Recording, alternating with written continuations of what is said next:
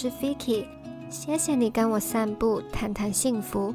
时间来到了十二月，冬天终于来了。现在的气温维持在十五到二十度，我觉得是最适合人类生存的天气。然后这几天还有暖暖的太阳，天气非常适合散步，我们就出去走走吧。今天我们又回到幸福哲学的话题。那要介绍的哲学家呢？你一定有听过他的名字，是亚里士多德。那为什么要谈他呢？他是古希腊三师哲之一。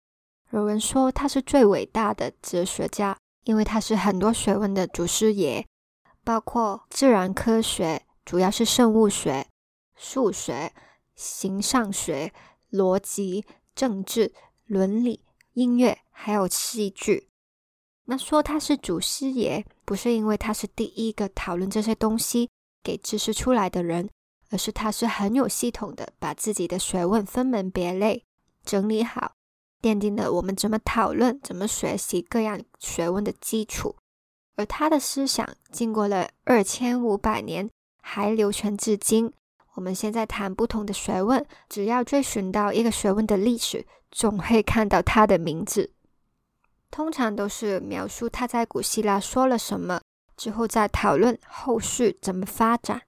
所以，我们讨论的幸福怎么过好的人生也不例外。亚里士多德也有发表他自己的伪论，而他的理论呢，一开始我还以为只是哲学历史的一部分，大概知道一下就好了，不用太深入了解。但是呢，最近我看了一本书，叫《关于人生》。你可以问问亚里士多德，是一本亚里士多德哲学的入门书。那看了之后才发现，原来亚里士多德说的东西也蛮对应到现代人的处境，也有一些观点是跟我自己的想法蛮贴近的。So here we are。我们之前散步也有提过他的 eudaimonia，他的幸福是什么？那今天我们再挖深一点点，更深入探讨亚里士多德的幸福中有什么必要的元素。好，首先我还是要正式介绍今天的主角亚里士多德。他是出生在公元前三百八十四年的斯塔基拉，一个古希腊的独立城邦。他的家族是医学世家，向来都是当医生的。然后他的爸爸是当时马其顿国王的私人医生，但是他的父母也在他年轻的时候就去世。后来他是被姐姐跟姐夫照顾的，给了他很多资源去学习。而他本身也是天资聪颖，所以很小开始已经是很优秀的学生。十八岁时，他进了雅典的柏拉图学院，成为柏拉图的学生。那柏拉图也是古希腊三师哲之一嘛。他是理性主义的始祖，他认为世界所有事物都一定有一个理型，就是一个完美的状态，而且是普遍存在我们人类的脑海中。我们为什么能认出这个红色的、甜甜的、清爽的水果是苹果呢？而另一个绿色的苹果可能给人家咬了一口，脆了一块，但我们还是认得它是苹果。就是因为我们所有人的脑海中都有一个完美的苹果形象，那就是理形。那柏拉图是非常着迷于这个完美的理形世界的，而亚里士多德呢，就跟他的老师不一样，他是比较着重人类的经验和观察，把焦点拉回我们存在的这个现实世界。我们就谈他的幸福哲学呢，你会比较感受到这一点。好，那亚里士多德在学院里待了二十年，直到柏拉图去世。那校长的位置呢，竟然不是传给最出众、最优秀的他。可能是因为学院里也有一些政治斗争，或者是整个古希腊的政治局势，他就离开了。然后呢，他就受马其顿国王的邀请，当他儿子的老师。而这个亚里士多德的学生。就是日后的亚历山大大帝。那当完了亚历山大的老师，亚里士多德在五十岁的时候回到雅典，开了自己的学院 Lyceum。就是在这里，他输出了很多自己的学问，他的学生听课，然后将讲义整理成少数流传到现在的亚里士多德作品。那关于幸福，亚里士多德说了什么呢？首先，他认为追求幸福是你独有而重要的责任。不管处境如何，大多数的人都有权利决定要活得更快乐。只要你不是一个坏了的人，那什么是坏了的人？我们待会会谈到美德。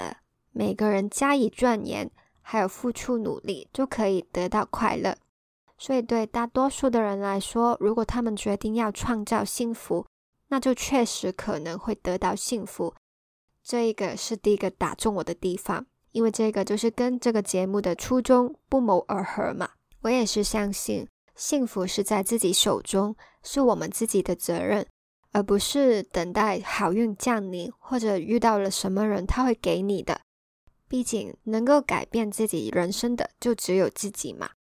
那当然，亚里士多德说的容易，他一生都是在接触学术界啊、皇室啊等上流阶层，一直都在优渥的环境里生活。但是他的论述里也没有回避一些例外的状况。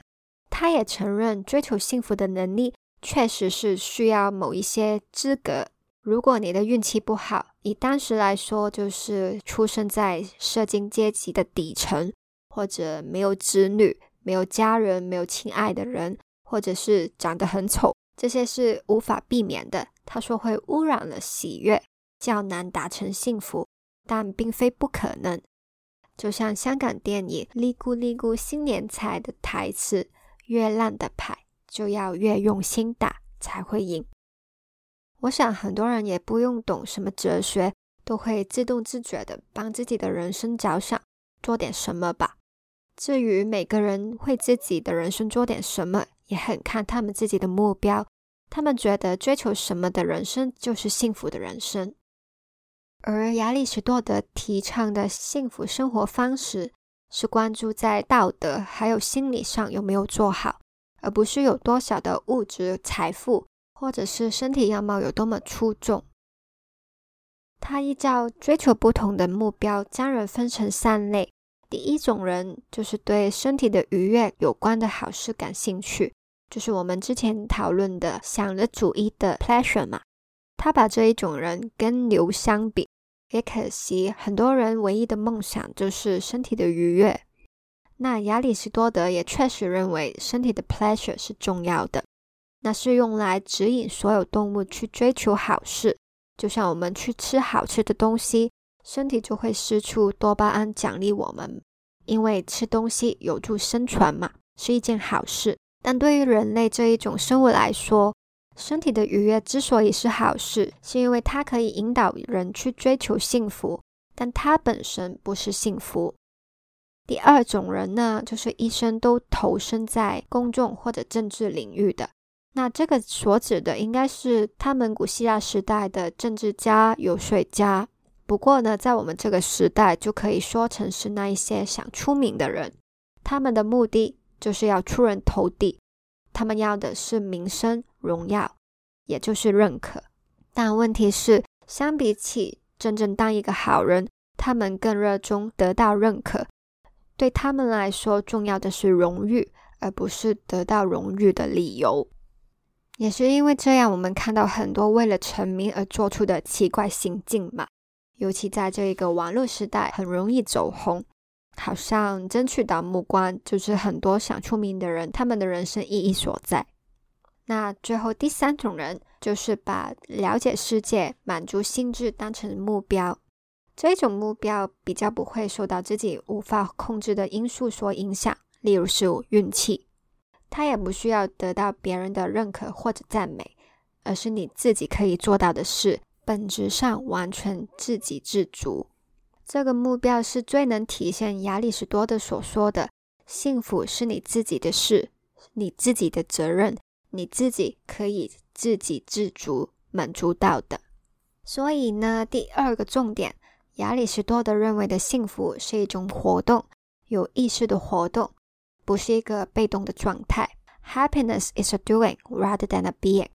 这本书的作者就把很多人的状况做了一个很精准的比喻。他说，大多数的人都是依靠直觉，不假思索的活着。他们靠这样的自动驾驶模式过得很快乐。我觉得“自动驾驶”这个字形容它太好了，尤其是我们现在活着的时代是一个太多资讯、太多杂音的环境，有很多诱惑或者 distraction。就是让你没空间做重要的事情，比如说一个人思考、思考人生重要的问题。于是我们很容易就会进入了一个厌世的状态，就觉得哎呦好烦哦，我什么都不想理。大多数的人这样做就应该是对的吧，所以自己就跟着去做，结果是没有经过思考的活着，就像 turn on autopilot mode 一样，每天的生活不用思考。身边的人怎么活，你就怎么活，顺流而行，好像这样就可以很快乐吧？但是呢，亚里士多德就是不认同这种 autopilot 的生活模式。那当然是因为他是师承苏格拉底还有柏拉图的思想派。苏格拉底说过：“未经检视的生活不值得活。”那作者说，亚里士多德的改编版名言就是。未经计划过的人生不值得活。亚里士多德很强调，我们要深思熟虑，坚守自己的意图，有意识的做正确的选择。他眼中的幸福状态 （eudaimonia） 就是经过一段时间，你一直做对的事，这变成了习惯，然后你会对自己感觉很好。这一种因为我自己做对了事而感到满足的心理状态。亚里士多德不要你 autopilot，而是要你做充分掌握的、充分控制的驾驶席。这个听起来好像有点累，好像每一件事都要经自己的深刻思考才可以做。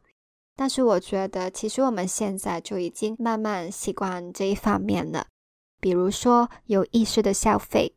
我们现在买东西或者是光顾实店的时候，都会考虑那个店铺所代表的立场理念嘛？或者是有更多人重视环保，他们会去裸买，就是不用任何的一次性胶带器皿，自己带瓶瓶罐罐去买东西。我自己也在慢慢培养这一种习惯。然后当我每一次做了之后，我都感觉到我自己又做对了一件事情的那一种满足。这一种心理满足，就是亚里士多德所说的，因为思考过之后，习惯做了对的选择而感觉到的快乐。我觉得越来越多人觉醒，在消费上做选择这样的小事，开始了解到自己的行为代表什么，会有什么的结果，于是思考出最能代表自己立场的选择。那当我们慢慢培养出这一种更有意识的生活，更有意识的做人生大事选择的习惯，我们就更贴近亚里士多德所说的 eudaimonia。好，那什么是对的选择？还有为什么是理性思考？我们就来到了第三跟第四个重点。亚里士多德认为，happiness is the virtuous activity of soul in accordance with reason，就是我们要使用理性，活得好，过着美德的生活。那第三个重点就是我们要使用理性，第四个重点就是过美德的生活，做对的事情。那为什么亚里士多德这么强调理性思考呢？我们就从他提出的人类跟其他生活的分别开始。你觉得人类的特质是什么呢？人类跟动植物一样，从事一样的基本活动：吃、喝、拉、睡。那动物也跟人类一样有感官生活，所以感官生活不是人类最确定性的特质。不过呢，只有人类有理性的潜能，理性思考是人类独有的潜能。人类可以运用理性思考做出对的决定，然后实践出来，积极生活。这个就是亚里士多德提出实现幸福的方法。所以，如果生而为人的你没有运用理性，发挥行动能力，就是没有实现你的潜能，没有在实现你的幸福哦。那实现幸福的方法就是努力思考怎么活得好，具有理性的积极生活。理性思考这个部分在亚里士多德的哲学里一再被强调。我们拥有理性思索世界的潜能。那他在其中一本书《形上学一开头是这样说的：所有的人类天生就渴求知识。然后他就定义哲学，只有人类会对宇宙好奇，会问为什么。他说，人类这一种好奇心是非常令人兴奋的事。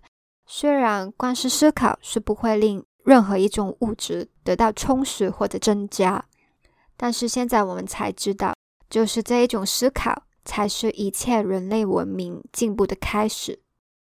对很多人来说，这一种哲学思考是一种奢侈。他说：“只有当人有足够的温饱、足够的娱乐、生活实用所需都已经够了，才有余裕真正开始这样做。”想问为什么是人类无可辩驳的天性？可是要让这一种天性超越生存压力所制造的身体需求，需要一点时间。那当我们真的有这么多余裕去思考，我们要怎么去思考呢？亚里士多德认为，我们都应该学会慎思，谨慎的慎，思考的思，就是谨慎的考虑并做出决定的意思。当我们多练习这一种思考方式，然后应用到每天的情境，久而久就会变成实践智慧。那食物的经验会让盛世的技巧更加完美，所以思考跟经验是相辅相成的。盛世的重点不是在于最后的目标，不会去思考意图，而是选择最好的方法去达成目标。如果我们知道幸福是我们的目标，我们就可以思考达成这个目标的手段，什么样的行动是最能够确保自己。我爱的人，还有其他公民的幸福呢？只要我们依照这个方向去思考，我们就会得到一个结论，就是幸福是要做有美德的人。如果幸福是一致做对的事情，那对的事情就是有品德的事。这个呢，又带我们去另一个很大的哲学范畴，也是亚里士多德开始的学问——伦理学。亚里士多德强调幸福跟德性的关系。他举了例子去形容恶人是不会幸福的。他说：“没有人会说这种人拥有理想的幸福，没有一丝丝勇气、节制、正直、理性，连苍蝇飞过身边都会害怕。为了满足吃喝的欲望，不能克制任何离谱的行为。为了一毛钱毁了最亲爱的朋友。”在智力上，就跟婴儿或疯子放肆一样无知愚蠢、颠倒错乱。那这段言论呢？如果放在今天的社会上，一定会犯了政治不正确的罪。你怎么可以这样歧视精神病人？不过呢，这个不是我们的重点，重点是幸福里一定要有德性嘛？有没有一些坏人，你明知他做了很多坏事，但是过着幸福的生活呢？这个呢，我是认同亚里士多德的，就说令人讨厌的政治人物好了，可能他真的是享有荣华富贵，但是那是很脆弱的东西嘛，一不小心就会全都没有，所以他们才会忙着怎么拥抱更多的权力上升，怎么巩固自己的地位，怎么做一辈子的皇帝，这样活在危机之中，真的会幸福吗？又或者是一直没有被引渡去承担杀人罪名的陈同杰吧？有人觉得他杀人不用坐牢，据说还住在深山的豪宅，每天打电动，好幸福哦。但是弄清楚他没有承担罪名是公益的问题，那这个也是香港普遍的问题啦。但是他这个人一生都不会再有人身自由，真的会幸福吗？换着是你。你会想过他的人生吗？所以没有美德的人不会幸福，这个我是认同亚里士多德所说的。我知道现代的我们一直受到不同的文化价值观冲击，我们的社会复杂程度已经不像亚里士多德的古希腊时代一样那么同质性高，谈道德伦理就像是长辈们在教训年轻人一样，一定要孝顺那样落后。但是呢，当我们做什么事都会影响到别人，这正是不会改变的道德议题。那伦理学听起来好像很冠冕堂皇，又有点装腔作势。不过尝试改变一下说法，你就会知道那跟我们的密切关系。我觉得书里有一段写的挺好的，就是不要说你决定实践正义，而是决定公平对待每一个人，负起你应负的责任。不是要有勇气，而是面对你害怕的事物，训练自己不要那么恐惧。不是决心要自治，而是想清楚何谓中庸之道，如何对强烈情绪、人际互动还有欲望做出适当的反应。美德与其说是性格特质，不如说是能够练习回来的习惯，一而再、再而三的表现，让这一些作为根深蒂固。那就会是我们所说的美德。当我们培养美德，控制恶习，并训练自己要善良，choose to be kind，就会发现快乐的心态来自于习惯性做对的事情。这就是亚里士多德所说的“幸福是灵魂的美德活动”。那谈到亚里士多德的德性观呢，就不能不提中庸之道嘛。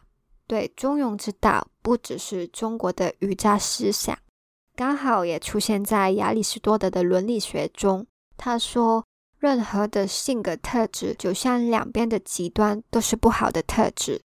比如说，不舍得花钱，那是小气、吝啬；太爱花钱，那叫挥霍无度。唯有在中间，该花时花钱的，我们会叫慷慨，是一种美德。亚里士多德想我们记得，就算某一件事通常是美的，那做到太极端的时候也会变成问题。唯有我们辨识出中庸之道，还有秉守着这个中立，那没有经验之前，我们就算有慎思，还是未必会做到对的事嘛。如果知道自己走错路的话，就努力去修正。亚里士多德所提出的幸福道路，就是不停的修正自己的行为。成为最好的自己。那这个最好的自己，只有美德和自信上的卓越吗？当然不是。亚里士多德的幸福还有一个拼图。那第五个重点来咯，就是幸福是找到一个志向来实现潜能，成为最好的自己。关于潜能，我们要先从亚里士多德的宇宙观开始说起。他认为宇宙的每个物体都有它存在的目的，就像剪刀就是为了剪东西而出来嘛。而刀锋有没有够尖，剪到东西；手把有没有好用，就是评定这些物体的好坏标准。他说，万物都有四个基本成因，我们就拿雕像做比喻好了。有质料因，就是用什么材料来做。那雕像的话，就是用来做雕像的石头嘛。动力因有什么动力力量使它成为那一个形状，就是负责雕刻的雕刻家嘛。形式因就是由雕刻家做出来的设计还有外形，以及目的因就是它存在的理由或者目的。那雕像的话，可能就是向某一个人物致敬。或者纪念某一件事件，或者崇拜某一个偶像等等。那他说，人的潜能，他称为 dynamis，潜在性 d y n a m i s，也就是要发展成本身成熟的状态，是与目的因有密切的关系。因为那解释了你存在的理由和目的。那人类的目的因是什么？人类的目的因就是把潜在性发挥出来。将卓越的那一面实现出来，潜能跟幸福相关。如果人们想充分发挥潜能，就得先认清自己的才华，还有什么事会让自己快乐。那亚里士多德认为，才华更令自己快乐的事是同一件事。那认清才华之后，更重要的是要实际发挥出来。这个实际发挥呢，也有一个希腊词去代表它有多重要。就是 energia，e n e r g e i a，这个 dynamis 还是 dynamis，就是这个潜在性跟 energia 实际发挥是缺一不可的。亚里士多德认为，幸福就像是天文学、生物学这样的学问，可以被观测，可以被分析，但是幸福学的目的很明确，就是要实践幸福，所以他很强调幸福是要做出来的。所以，当你认清了自己天生的才华，能够把它实现出来，才算是完成。但是，能不能实现潜能，也要看环境对不对嘛。人也需要有适当的滋养、客户、安居、刺激和教育，得到适当的培育和照顾，才会有实现潜能的机会。那听到这里，有没有觉得亚里士多德很不切实际呢？先不说自己有没有才能，那现在在香港或者台北的社会，安居的机会还没有，怎么去乐业，做自己想做的事，发挥潜能呢？但原来亚里士多德的人生就是在告诉我们，他也是一直到五十多岁才真正开始做自己想做的事。还记得我们一开始说他的生平吗？他是在柏拉图学院待了很久，然后又当了太子的老师，当了很久，到太子变成了大帝，他当完了老师。才成立自己的学院来西尔，扎实的将他多年来的学问整理出来教授学生。他也是一直受权势所迫，受人指派，到晚年才开始做他想做的事。所以现在的我们还有时间去认出，还有实现自己的潜能哦。作者提到，无论多少岁，长远的思考都是关键。在亚里士多德的观念里，幸福是指决定你想做什么，为什么想做，然后去实现计划，去达成。这个也是在回应第一点：你的计划和实践是在为你的人生、你的幸福负责。不要期待幸福凭空奇迹的出现，而是有目的的做出选择，走往你认为幸福的路。你的行动或者没有行动都是你的责任，都是影响你能不能得到幸福的原因。如果是这样的话，我们就不妨多做一点好事吧。只要你想做的作为有一个正向的目标，亚里士多德就会称它为一件好事。